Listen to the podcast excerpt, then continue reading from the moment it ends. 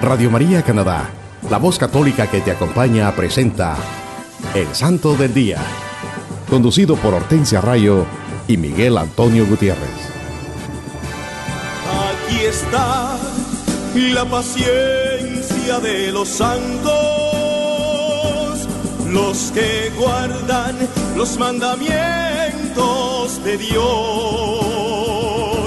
los que prefieren morir antes que negar su fe.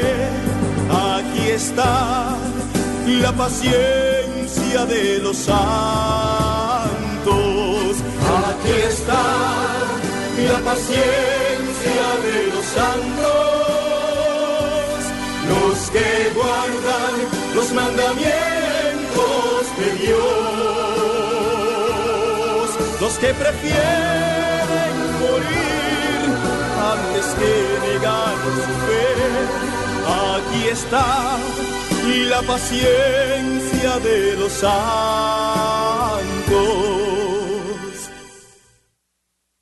Hola mis hermanos, es una bendición estar de nuevo con ustedes en este tiempo de cuaresma, compartiendo la vida de los santos de nuestra Iglesia Católica en su programa El Santo del Día y Siete Minutos con Cristo. Reciban la gracia y la paz de Dios Padre y de Cristo Jesús, nuestro Salvador, desde Toronto a través de Radio María Canadá. Para los que nos escuchan en cualquier parte del mundo, también pueden ir a la internet o al sitio de Google y escribir radiomaria.ca diagonal SDD. Y esto los llevará directamente al website o sitio en la internet de El Santo del Día, donde podrán tener acceso a todos los episodios anteriores. Es una gran bendición hablar de la vida de los santos en este su programa El Santo del Día y Siete Minutos con Cristo. La santidad es el objetivo de la vida cristiana y nuestro verdadero propósito en la vida. Tomemos la decisión, hermanos, de seguir las enseñanzas de nuestro Señor Jesucristo y dejarnos guiar, usar por el Santo Espíritu de Dios. Entonces Dios nos cubrirá con su amor y su poder y podremos alcanzar la santidad. En este día los acompañamos mi esposo Miguel y su servidora Hortensia. Y recuerden que también tendremos nuestra habitual sesión de los siete minutos con Cristo para que nos pongamos en esa actitud de oración, pidiendo al Espíritu Santo que nos guíe y fortalezca y podamos reflexionar en este mensaje iluminados por la luz de Cristo nuestro Señor y su santa palabra. Les tenemos un programa lleno de bendiciones que enriquecen nuestra fe católica, en el cual les hablaremos de la vida e historia de los santos de nuestra iglesia. Les hablaremos de esos amigos de Jesucristo, hombres y mujeres santos, que decidieron hacer de la vida y enseñanzas del Maestro su estilo de vida y que vamos a celebrar en esta semana. En este tiempo de cuaresma, reflexionemos en lo que nos dice el Catecismo de la Iglesia Católica, en el numeral 679, acerca de emitir juicios entre hermanos. Cristo es el Señor de la vida eterna. El pleno derecho de juzgar definitivamente las obras y los corazones de los hombres pertenece a Cristo como Redentor del mundo adquirió este derecho por su cruz. El Padre también ha entregado todo juicio al Hijo. Pues bien, el Hijo no ha venido para juzgar, sino para salvar y para dar la vida que hay en Él. Es por el rechazo de la gracia en esta vida, por lo que cada uno se juzga ya a sí mismo. Es retribuido según sus obras y puede incluso condenarse eternamente al rechazar el espíritu de amor. Así es, hermanos. Solo Cristo nuestro Señor es el que puede juzgarnos por nuestras obras y lo que hay en nuestros corazones. Nosotros no podemos andar emitiendo juicios a nuestros hermanos. El juzgar solo le compete a Jesús. Es un derecho que Él adquirió en la cruz. Tenemos que seguir sus enseñanzas y aprender de Él, que es todo amor y misericordia. Así seremos tratados. Esto debe de ser nuestra actitud desinteresada y generosa. Así promoveremos la amistad y la comunión entre hermanos y con nuestro Señor Jesucristo. En el Evangelio de San Juan capítulo 5, versículo 22 al 23, se nos enseña por qué el Padre no juzga a nadie, sino que todo juicio lo ha entregado al Hijo, para que todos honren al Hijo como honra al Padre. El que no honra al Hijo, no honra al Padre que lo ha enviado. Palabra de Dios. Te alabamos, Señor. Sí, hermanos, no juzguemos para que no seamos juzgados.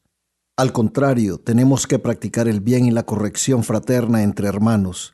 Eso es lo que Jesús nos enseña. Eso es lo que agrada a Dios. Eso es practicar la benevolencia. Solo Dios puede juzgar. Él es el gran juez y Él nos enseña que no andemos emitiendo juicios entre hermanos. El 8 de abril, hermanos, se celebra Santa Julia Billiard. Ella nació en Cuvilly, Francia. Desde muy niña se le notó que tenía mucha devoción y era muy inteligente. A los 14 años hizo sus votos de castidad y trabajaba para mantener a su familia, que lo habían perdido todo y eran muy pobres. Sí, y en 1773, a los 22 años, su vida cambió dramáticamente. Presenció el intento de asesinato a su padre y la impresión que esto causó a ella fue tan dura que, que le paralizó su pierna izquierda. Pero esto no impidió que siguiera siendo profundamente espiritual luchó contra el reino de terror impuesto por los jacobinos durante la Revolución Francesa. Estos jacobinos eran un grupo revolucionario extremista que eran parte de esto que fue la Revolución Francesa. Y ellos, ellos atacaron mucho a la Iglesia Católica en ese, en ese entonces. Pero esta santa mujer fundó el Instituto de las Hermanas de nuestra Dama, que tenían como el propósito la enseñanza y la salvación de los hijos de los pobres. Pero, ¿qué pasó? En 1804, Santa Julia se curó repentinamente de su parálisis. Esto sucedió cuando terminaba una misión de la iglesia. Sí, y después de mucho tiempo al servicio de Dios, murió el 8 de abril de 1816 y fue canonizada en 1970 por Pablo VI. Una gran santa, Santa Julia Billiard. Ella, a pesar de ese impedimento, cuando sufrió esa tremenda emoción de ver que a su padre lo iban a asesinar y se le paralizó su pierna, ella nunca perdió su espiritualidad. Ella siempre siguió trabajando a Cristo. Ella demostró que hay que tener confianza en Dios. La fe, la fe grande que ella tenía, porque es la fe la que te mueve a caminar a la santidad. Amén, así es. Y ella, después de 20 años de estar con su pierna paralizada, repentinamente se sanó. Ese fue el premio que Dios le dio para que ella pudiera continuar con esas misiones a las, a las que ella dedicó su vida. Una gran santa, un gran ejemplo. Estamos celebrando a San Gauquerio el 9 de abril. San Gauquerio nació en Francia y recibió una buena educación cristiana. A los 18 años se retiró a vivir en soledad, pero poco a poco creció una comunidad a su alrededor y él les dio la regla de San Agustín. Eh, es algo de notar de que él se retiró para vivir en soledad, para dedicarse a, la oración, a la penitencia, pero la santidad de él era tan conocida que gente comenzó a vivir alrededor de él. y eso es. lo que vemos en, en nuestros santos. Ellos reflejan la luz de Cristo. Y entonces todas las personas estamos, estamos siempre buscando la luz. Es algo natural entre nosotros. Y eso fue lo que le sucedió a San Gauquerio. Él atrajo a todas estas personas que viraban en él esa santidad cristiana. Y con una edad, Miguel, bien temprana, de 18 añitos. ¡Qué belleza! Sí, él, sintió ese llamado de Cristo bien joven. Muchos, muchos hombres santos se adiestraron o fueron discípulos de San Gauquerio en esta comunidad. Entre ellos tenemos a San Lamberto y San Esteban de Gramont. San Gauquerio murió en el año 1194 un gran santo, un ejemplo de santidad, de oración, un, un hombre que dedicó su vida a Cristo Jesús. Un ejemplo para todos nosotros. Y eso es, hermanos, que muchas veces nosotros en nuestro programa mencionamos, tenemos que venerar a los santos, pero más que venerarlos, tenemos que imitarlos. Más que venerarlos, tenemos que imitarlos para aprender de ellos cómo acercarnos a nuestro Señor Jesucristo, cómo tener nosotros ese acceso a la gracia como ellos lo tuvieron y cómo la mejor manera es ver la vida y las prácticas espirituales de estos grandes hombres y mujeres. Y esa es la manera que nosotros vamos a aprender cómo mejor crecer en nuestra fe católica, en nuestra fe cristiana. Así es, Miguel, porque el objetivo de todo cristiano es llegar a la santidad, llegar a Jerusalén, esa Jerusalén bendita celestial que fue Jesucristo a construir para nosotros los cristianos. Así es, este tenemos nosotros que entender que fuimos creados a imagen, a imagen y semejanza de Dios. Fuimos criados para vivir en una amistad con Él. Y el verdadero propósito de nuestra vida es hacer de la santidad un estilo de vida. El verdadero propósito, el principal y esencial propósito de todos nosotros, hijos de Dios, es alcanzar la santidad. El 9 de abril también celebramos a San Demetrio. Él sufrió martirio durante la persecución de Diocleto. Eso fue a finales del siglo III y, el, comienzos del IV. Él era ciudadano de Salónica y fue arrestado por proclamar su fe en Cristo. Luego lo mataron sin ningún proceso, estando él detenido. Al igual que San Jorge, fue elegido patrono de las cruzadas, y algunos dicen haberlos visto entre las tropas. San Demetrio es todavía muy popular en el Oriente y su fiesta se celebra con solemnidad en la liturgia oriental, un gran santo, un gran mártir de nuestra Iglesia Católica, San Demetrio. El 10 de abril también estamos celebrando a San Fulberto. San Fulberto, él nació en Italia. Fue un alumno muy brillante que cuando uno de sus profesores se hizo papa, San Silvestre II, fue llamado a Roma. Él supervisaba las escuelas catedráticas y se le comparaba otros Sócrates y Platón. Fue obispo de Chartres y tenía una gran devoción por la Santísima Virgen María y compuso varios himnos en su honor. Murió en el año 1029. Otro gran santo de nuestra iglesia, San Fulberto. Como podemos ver, San Fulberto era una persona intelectual, una persona muy inteligente. Y eso es lo que nos hace a nosotros entender que entre los grandes bienaventurados de nuestra fe católica, de nuestra iglesia, tenemos santos de todos los diferentes extractos, de todas las diferentes edades, mujeres, hombres, reyes, príncipes, profesores brillantes, humildes campesinos, humildes obreros, soldados, monjes, padres, de todo. Y eso lo que nos quiere decir, hermanos, es que todos estamos llamados a la santidad, viejos, jóvenes, no importa. Todos tenemos nosotros esa llama de amor que el Señor ha puesto en nuestros corazones y a la que tenemos nosotros que cuidar y mantener siempre viva, siempre encendida. Y cuando el, el llamado del Señor llega a nosotros, tenemos que ser como estos santos. No ignorarlo, Sí, Miguel, es una riqueza increíble la que tiene nuestra iglesia católica. Y hay veces es una gran pena que nosotros los católicos no apreciamos todos los santos que tenemos. Tenemos una infinidad de santos.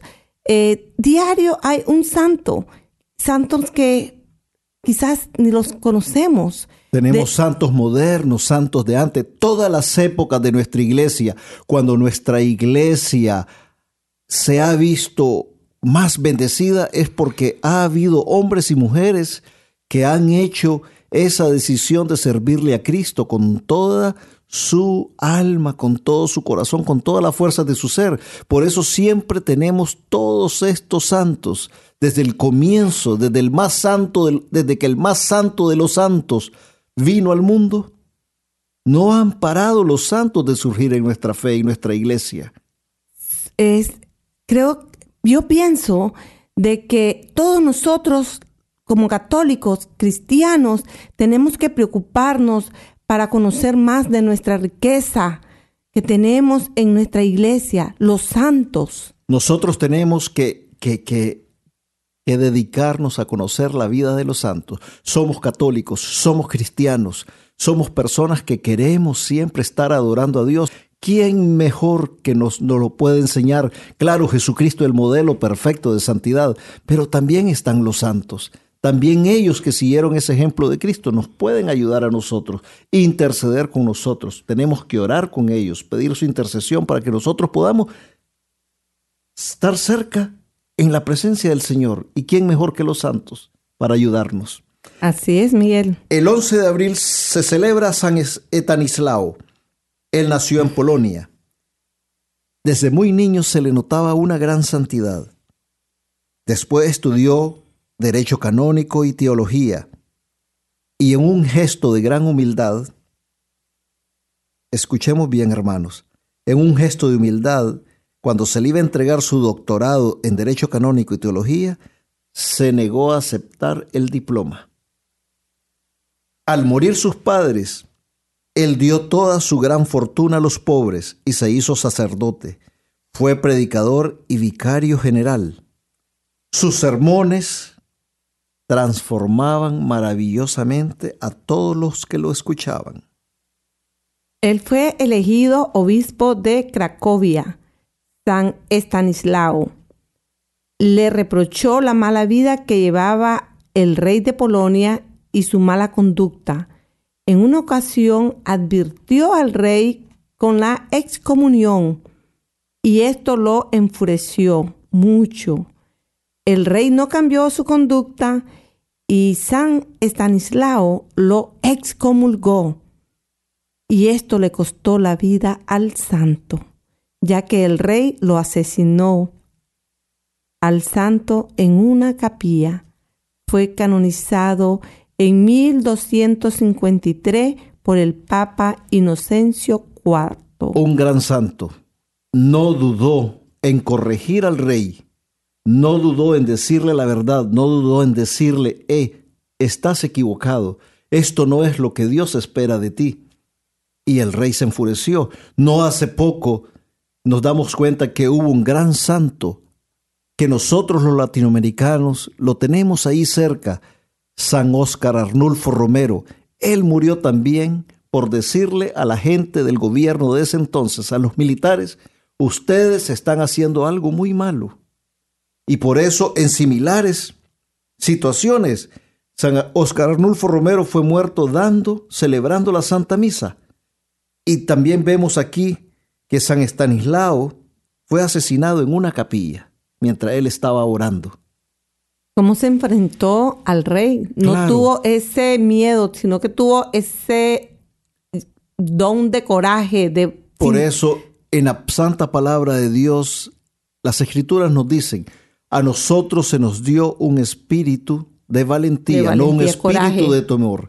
Porque ese espíritu de valentía viene de Dios, porque nosotros estamos llamados también a denunciar todas las cosas que no son de Dios. Así es. El Santo Evangelio es una denuncia constante de las acciones malas y del pecado. El 11 de abril celebramos a otra gran santa de nuestra Iglesia Católica, Santa Gema Galgani. Ella nació en Italia. Tenía casi 20 años cuando enfermó de tuberculosis. Los doctores le dijeron que esta enfermedad era incurable. Después de innumerables oraciones a San Gabriel, se curó por completo y tomó la decisión de convertirse en religiosa con las monjas pasionistas. Pero la solicitud a ella fue rechazada, Miguel, y a partir de 1899 pasó por muchas experiencias religiosas extraordinarias, las cuales fueron investigadas cuidadosamente con su confesor y consejero espiritual, el padre hermano. Las marcas de la crucifixión de Cristo, los estigmas, aparecieron en sus manos y pies en forma seguida por más de 18 meses y tenía frecuentes éxtasis y visiones. Y en 1902 volvió a enfermar y fue amada por el Señor en 1905. Santa Gema Galgani, su santidad se extendió rápidamente por todo el mundo. Fue canonizada por Pío XII en el día de la Ascensión en 1940. E, ella es una santa que se le atribuyen muchas, muchas curaciones milagrosas. Y yo conozco bastantes personas que son este, devotas de Santa Gema Galgani. Sí. Y ella es una santa, podríamos decir, de, las, de los santos más modernos, porque ella murió, digamos, hace poco más de 100 años, en 1905. Yo tengo un testimonio de, de Santa Gema. Este, tengo una tía que tiene una imagen de Santa Gema hace muchos años y esa imagen eh, eh, derramó una lágrima de sangre y la tienen en un vaso por muchos años y ahí está todavía. Bueno, aquí nos damos cuenta de que dice que ella por 18 meses seguidos presentó los estigmas, eh, estigmas en sus manos y pies. Las marcas de la crucifixión de nuestro Señor Jesucristo. Una gran santa y se le invoca bastante para cuando hay enfermedades que ya la gente dice son incurables. Los doctores la han clasificado como incurables y muchas personas han recibido milagros por medio de su intercesión. Una gran santa, Santa Gema Galgani. El 12 de abril, nuestra Santa Iglesia Católica celebra a San Julio I. Fue elegido Papa en el 337 después de San Marco. En ese entonces la iglesia estaba siendo atacada por la corriente arriana, pero esta herejía fue condenada en Nicea. La corriente arriana, hermanos, la hemos, eh, la hemos eh, dicho siempre en nuestro programa, que era ese grupo de, gente que, que seguían a Arrio. Arrio fue un, podríamos decir, fue un presbítero, pero que proclamó esta herejía donde negaba la divinidad de nuestro Señor Jesucristo y puso en muchos conflictos a la iglesia, porque él atacó a la iglesia y dividió en cierta manera un poco la iglesia con esta corriente arrianista. En ese tiempo, San Atanasio de Alejandría era perseguido por los arrianos cuando vivió San Julio I. El Papa San Julio I dedicó su vida a combatir a los herejes arrianos y fue un gran defensor de la Santa Sede. Un gran santo murió en el año 352, un gran defensor de nuestra doctrina católica. Él la mayor parte de su vida la pasó siendo atacado por los arrianos y defendiendo a nuestra iglesia de esta corriente de herejes. Sí, el 13 de abril se celebra a San Martín I, papa y mártir. Sufrió la persecución del emperador y atentados contra su vida. Fue apresado y llevado al exilio y debido a todos estos sufrimientos murió en el año 656 y es el último papa venerado como mártir. También celebramos el 14 de abril a Santos Tiburtio, Valerio y Máximo. No se sabe mucho de estos tres santos mártires, pero estos santos fueron mártires romanos de los siglos segundo y tercero. Ellos murieron por profesar y no negar su fe en Jesucristo nuestro Señor. Tres, tres grandes mártires y santos de nuestra iglesia. No se sabe mucho porque no quedaron muchos escritos eh, de, de ellos, pero sí se sabe que fueron martirizados. Tres santos martirizados por profesar la fe en Cristo cuando la iglesia era perseguida en ese entonces por los emperadores romanos de la época. El 14 de abril también celebramos a San Pedro González. San Pedro González era un gran predicador de la orden de los dominicos y fue confesor de San Fernando, el rey de Castilla, y también capellán de la corte española. Fomentó la cruzada contra los moros y los trató amablemente cuando ellos fueron hechos cautivos después de la captura de Córdoba y Sevilla. Abandonó la corte del rey y se dedicó a evangelizar a los pobres, especialmente a los marineros. Él es patrono de los marineros y se le conoce también como Telmo, especialmente entre los marineros. Sí, él murió en 1246, Miguel. Era un gran santo, era, tenía mucha humildad y amor a los pobres. Nos damos cuenta de su gran humildad, porque él estando en la corte, digamos, viviendo entre el lujo, viviendo en las comodidades, no le hacía falta nada, él decidió dejar la corte e irse a predicarle a los más pobres. Dejó todo por Cristo Jesús. Dejó todo por Cristo. Él vio, ¿qué estoy haciendo aquí? Aquí no me necesitan. Aquí lo que se estaba él probablemente sintió que todas esas distracciones de lujo, de riqueza, lo estaban distrayendo del verdadero propósito de todo cristiano, que es seguir los pasos de nuestro Señor Jesucristo. Amén. Así es. Queridos hermanos, reflexionemos por qué los bienaventurados, estos hombres y mujeres que se convirtieron en santos, cómo fue que ellos alcanzaron su conversión, y de qué manera ellos llegaron a esa santidad. ¿Cómo es que ellos se volvieron esas mejores personas llenos de amor, de humildad, de paciencia, serviciales y grandes imitadores de Cristo? ¿Por qué ellos experimentaron este gran cambio en sus vidas?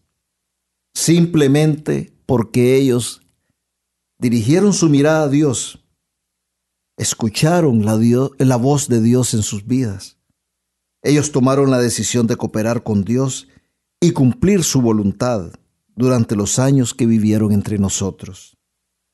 Qué lindo. Los santos descubrieron que su propósito verdadero como cristiano era y es la santidad. Y ese es el propósito de todos nosotros y eso es lo que nosotros necesitamos descubrir en nuestros corazones. Así es, Miguel. Ya lo habíamos mencionado anteriormente, hermanos. Ellos decidieron con sus pensamientos, palabras y acciones siempre glorificar a Dios, nuestro Padre Celestial. ¿Qué significa esto? Esto significa que donde nosotros andemos, donde quiera que vayamos, a nosotros se nos tiene que notar que somos hijos de Dios, que somos cristianos, que seguimos a Cristo. ¿A dónde? En nuestro trabajo, en nuestra casa, en el parque, en el supermercado. A donde quiera que nosotros vayamos tenemos que ejercer estas enseñanzas cristianas, practicarlas. Sí, todos ellos, los santos, se han dado cuenta que cada momento es una oportunidad para hacer la voluntad de Dios. Claro, porque ellos viven con el Espíritu de Dios, el Espíritu Santo, entonces eh, realizan que todo momento es la voluntad de Dios lo que pasa. Es, así es, y como ya lo habíamos repetido antes en otro programa, Santa Teresa de Calcuta decía, le preguntaban, ¿por qué usted cuando conversa con alguien le dedica toda su atención a esa persona y nada ni nadie la puede distraer? Y él dijo, ella dijo, porque cuando yo estoy viendo a otra persona, estoy viendo a Cristo en ella. Entonces le tengo que dar todo ese gran respeto. Qué lindo, ¿verdad? Sí, e- Llegar a eso ese se punto. llama, eso se llama tener una gran caridad en tu corazón, que solo el Santo Espíritu, si te dejas usar por él, puede obrar esa transformación en tu vida, en Ahí tu corazón. se da el amor a tu prójimo. Así es, así es. Los santos conocieron que lo que Dios obró en ellos y puso en sus corazones era más importante que todo lo demás que ellos pudieron haber vivido o deseado como hombres y mujeres en este mundo. Ellos le dieron todo, todo el amor a todo lo que Dios le puso en sus corazones para ellos poder compartirlo también. Así es, Miguel. El propósito de Dios para nuestras vidas está muy claro y Él nos lo dice en el libro del profeta Miqueas, capítulo 6, versículo 8. Se te ha declarado, hombre, lo que es bueno, lo que Yahvé de ti reclama.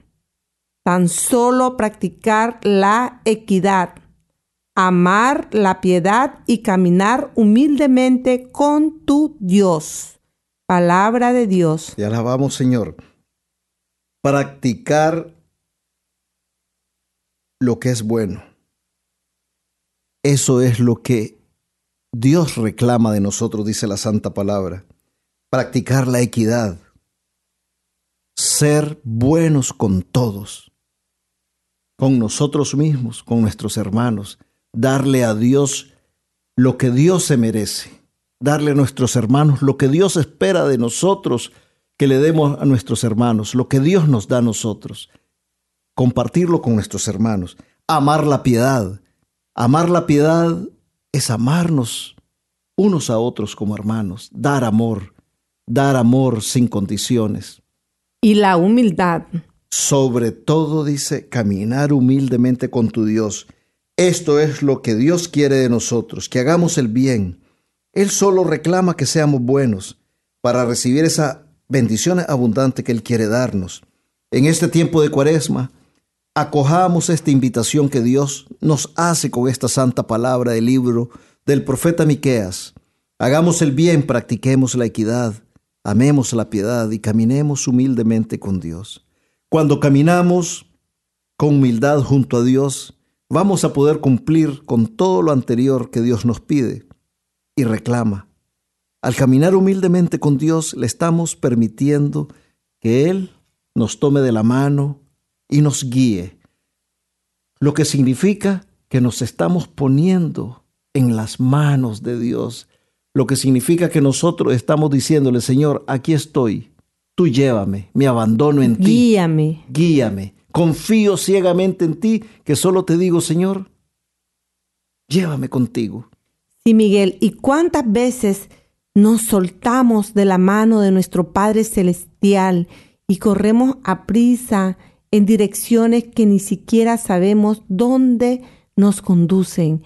Porque no tenemos la humildad de dejarnos guiar por nuestro Padre y poner todo en sus santas manos. En este cuaresma, hermano, practiquemos la humildad y dejemos que se convierta en parte de nuestro estilo de vida cristiana. En este tiempo de cuaresma, hermanos, escuchemos lo que nos dicen los santos acerca de la pasión de Cristo. La meditación favorita de San Francisco de Asís. Escuchen, hermanitos. Era la de la pasión de Jesús. Lloraba tan constantemente al meditar en los sufrimientos de Jesucristo que quedó casi completamente ciego. San Francisco de Asís. Imagínense cómo meditaba la pasión de Jesús. San Juan Pablo II nos dice, la veneración de la cruz de Cristo ha formado la historia de, de la piedad cristiana y ha inspirado el surgimiento de los más grandes santos desde el corazón de la Iglesia. Todos ellos se han convertido en amantes de la cruz de Cristo. No existe santidad cristiana sin devoción a la pasión. Hermanos, esto nos dicen dos grandes santos de nuestra Iglesia Católica, santos de dos diferentes épocas, una inspiración del mismo Espíritu de Dios. Debemos meditar en la pasión de Jesús y venerar esa cruz de Cristo para que podamos tener esa santidad cristiana, para que la gracia transformadora de Jesucristo llene nuestros corazones y podamos tener esa conversión auténtica como verdaderos cristianos, como verdaderos hijos de Dios. Hermanos míos, meditemos, reflexionemos en las palabras que nos dicen los santos, en su ejemplo, en lo que ellos hicieron de sus vidas al cambiar y dedicarse a glorificar a Dios todos los días. Por ahora les invito a escuchar un bello canto y enseguida volvemos con más de su programa El Santo del Día y Siete Minutos con Cristo.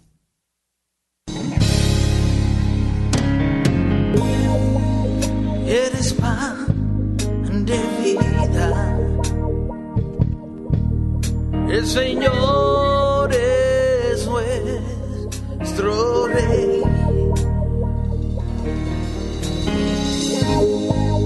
Eres pan de vida, el camino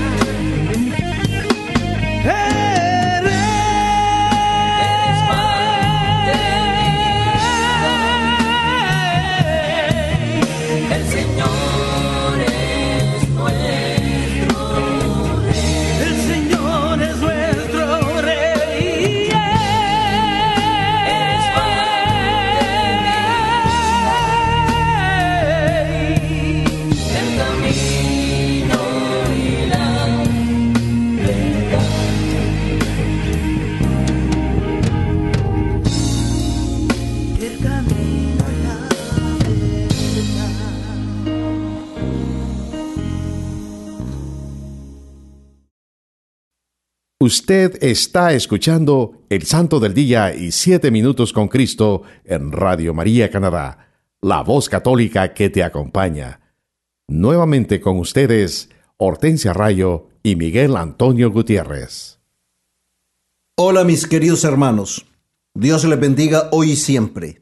Bienvenidos a una nueva emisión de Siete Minutos con Cristo, en esta nueva transmisión de Radio María Canadá la voz católica que te acompaña. Le saluda su hermano Miguel y nos dice la santa palabra de Dios en el Santo Evangelio según San Juan capítulo 8 versículos del 1 al 11. Mas Jesús se fue al monte de los olivos, pero de madrugada se presentó otra vez en el templo y todo el pueblo acudía a él. Entonces se sentó y se puso a enseñarles. Los escribas y fariseos le llevan una mujer sorprendida en adulterio, la ponen en medio y le dicen, Maestro, esta mujer ha sido sorprendida en flagrante adulterio. Moisés nos mandó en la ley apedrear a estas mujeres. ¿Tú qué dices? Esto lo decían para tentarle, para tener de qué acusarle. Pero Jesús, inclinándose, se puso a escribir con el dedo en la tierra. Pero como ellos insistían en preguntarle, se incorporó y les dijo, Aquel de vosotros que esté sin pecado, que le arroje la primera piedra. E inclinándose de nuevo, escribía en la tierra. Ellos, al oír estas palabras, se iban retirando uno tras otro, comenzando por los más viejos y se quedó solo Jesús con la mujer que seguía en medio. Incorporándose Jesús le dijo, Mujer, ¿dónde están? Nadie te ha condenado. Ella respondió, Nadie, Señor. Jesús le dijo, Tampoco yo te condeno. Vete y en adelante no peques más. Palabra de Dios. Te alabamos, Señor. Queridos hermanos, los escribas y fariseos, al presentarle a esta mujer sorprendida en adulterio a nuestro Señor Jesucristo, querían tenderle una trampa, querían ponerlo a prueba. Ya lo habían intentado en otras ocasiones. Ellos siempre estaban buscando que el maestro se equivocara o dijera algo, por lo cual ellos tendrían la excusa de perjudicarlo y quitarle la gran autoridad espiritual y moral que ellos mismos reconocían en el Maestro. Y no querían aceptar, porque estaban ciegos y no podían reconocer al Mesías que lo tenían enfrente de ellos, porque sus corazones estaban llenos de soberbia, de celos, de envidia. No es una situación fácil en la que Jesús se encuentra en ese momento. Los escribas y fariseos están decididos a, matar a esta mujer adúltera. Querían matarla a pedradas. Y ellos se estaban basando en la ley y lo que dijo Moisés, que se debería hacer en estos casos, pero querían involucrar a Jesús en esta decisión. Nos podemos imaginar la angustia, la vergüenza y el dolor de esta mujer que está en el medio de esta situación la gente que escuchaba a Jesús, los fariseos y los escribas incitando a los presentes y queriendo poner a prueba al Maestro. En este contexto, Jesús tiene que dar una respuesta a estos fariseos que quieren ponerlo a prueba, que esperan que Él diga lo equivocado. Es un momento dramático, sobrecargado, y la vida de una persona está en juego.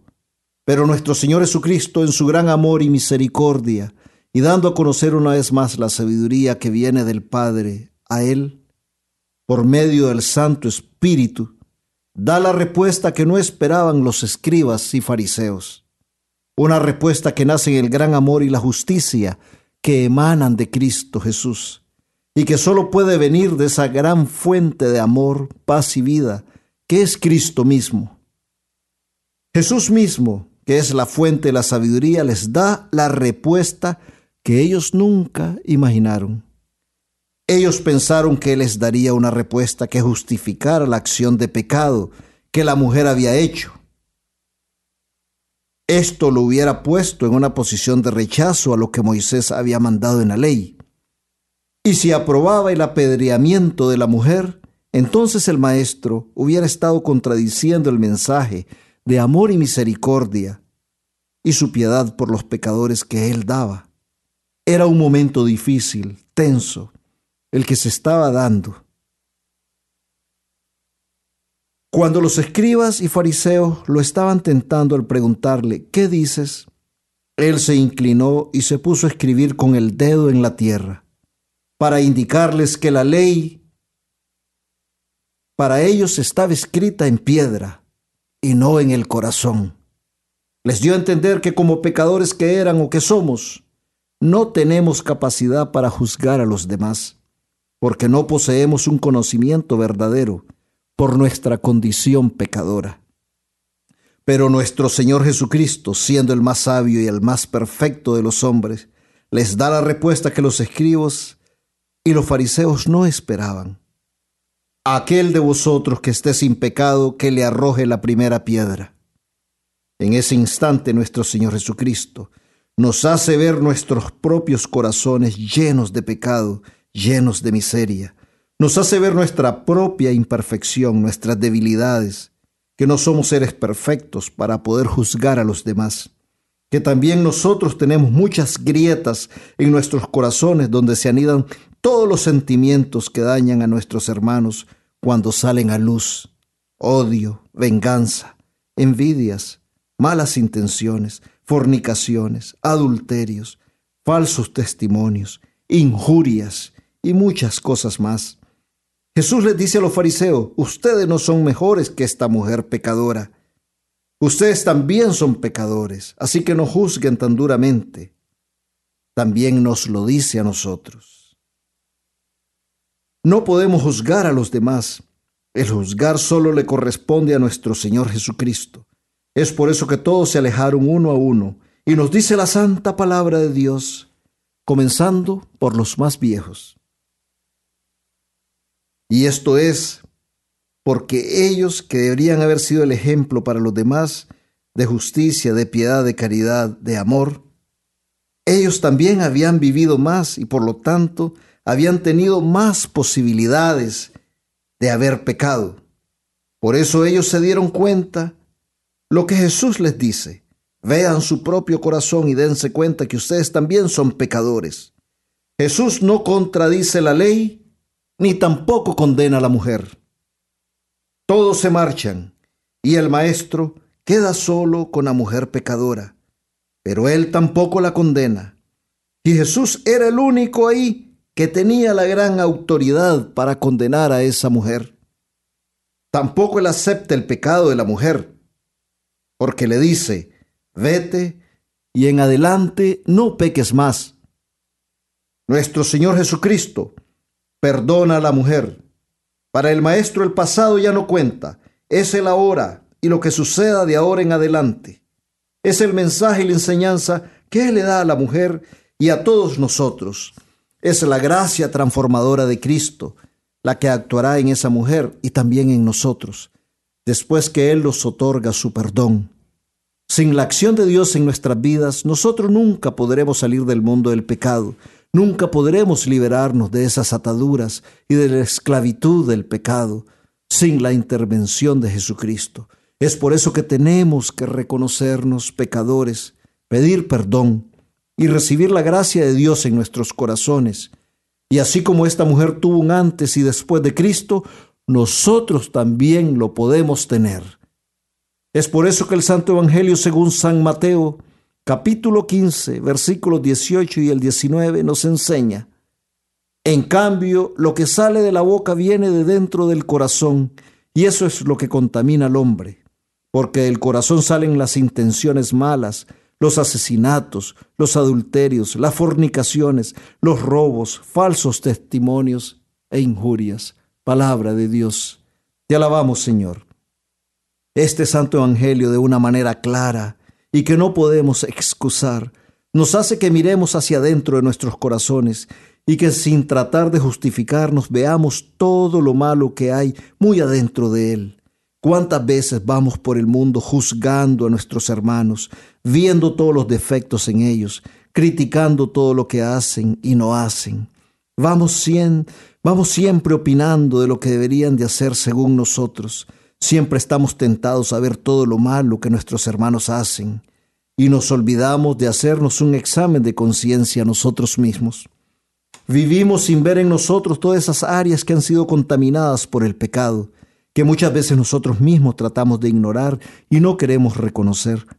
Cuando sucumbimos a estas tentaciones de juzgar, criticar y condenar a nuestros hermanos, nos estamos olvidando del amor y la misericordia que nuestro Señor Jesucristo nos enseña y quiere que practiquemos en el día a día. Nos olvidamos que Él nos ama tal y como somos y Él quiere que nosotros también amemos a nuestros hermanos tal y como son y sin condiciones. En este tiempo de cuaresma, hermanos, recordemos que Dios quiere que seamos compasivos con nuestro prójimo, al igual que Él es compasivo con nosotros. Cuando con la dureza de nuestros corazones somos implacables al juzgar y condenar a nuestros hermanos, no nos damos cuenta todo el daño que les causamos todo el dolor que le infligimos en ellos, porque destruimos su autoestima. Les causamos daños emocionales, angustia, estrés, amarguras, inseguridades. Creamos complejos y traumas en ellos. En muchos casos dañamos la vida de alguien y dejamos heridas difíciles de sanar. Si nos detuviéramos a pensar la magnitud de todo ese dolor y daño que causamos, nos daríamos cuenta inmediatamente que lo que hacemos es algo muy malo y que va en sentido contrario con lo que Dios espera de nosotros y con las enseñanzas de nuestro Señor Jesucristo. Antes de hacer algo así otra vez, recordemos que somos creados a imagen y semejanza de Dios y que cuando actuamos tan malamente, estamos ofendiendo al Altísimo, al Dios Todopoderoso, Recordemos que hemos sido creados para ser instrumentos de amor, paz y reconciliación, que sobre todas las cosas somos hijos de Dios y que no debemos fomentar el mal, sino trabajar duramente para la construcción del reino de Dios. Cuando Jesús le pregunta a la mujer, Mujer, ¿dónde están?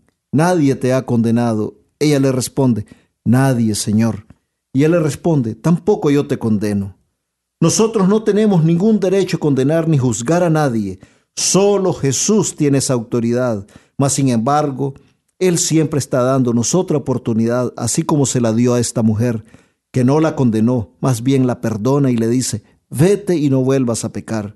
Aquí se pone una vez más de manifiesto su gran amor y misericordia para con nosotros.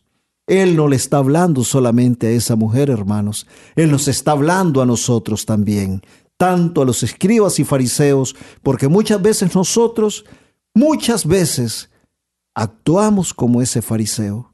Muchas veces actuamos como esa mujer. El Señor nos está dando una enseñanza a todos nosotros, porque la palabra de Dios es una espada de doble filo. Corta los dos lados. Es para nosotros y es para los demás es para que aprendamos y para que enseñemos. Yo te invito, hermano, que siempre tratemos de imitar a Cristo, que nos propongamos no juzgar, no condenar, a eliminar de nuestros corazones todo prejuicio, así como nos los enseña el Maestro.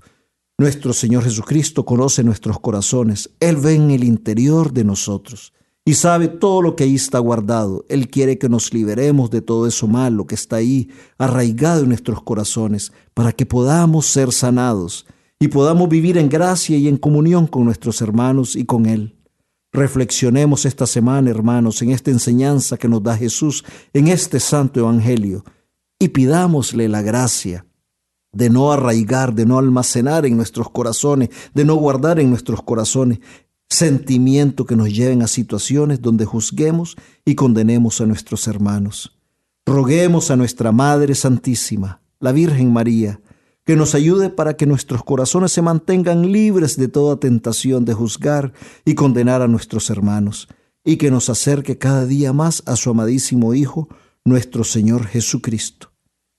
Y nunca olvidemos que amar a nuestros hermanos tal y como son y sin condiciones es ser amigos de Jesucristo.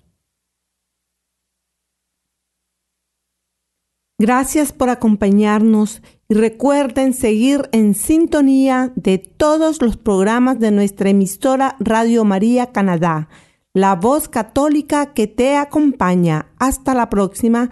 Que Dios le bendiga hoy y siempre, mis queridos hermanos.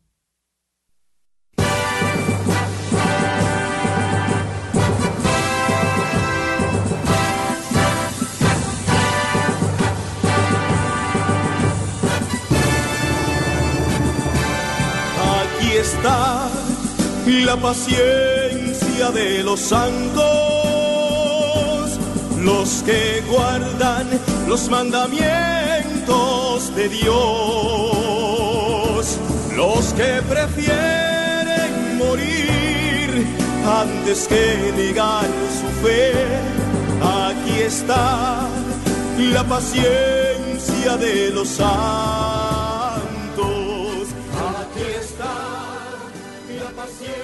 Usted escuchó El Santo del Día y Siete Minutos con Cristo, conducido por Hortensia Rayo y Miguel Antonio Gutiérrez, en Radio María Canadá, la voz católica que te acompaña.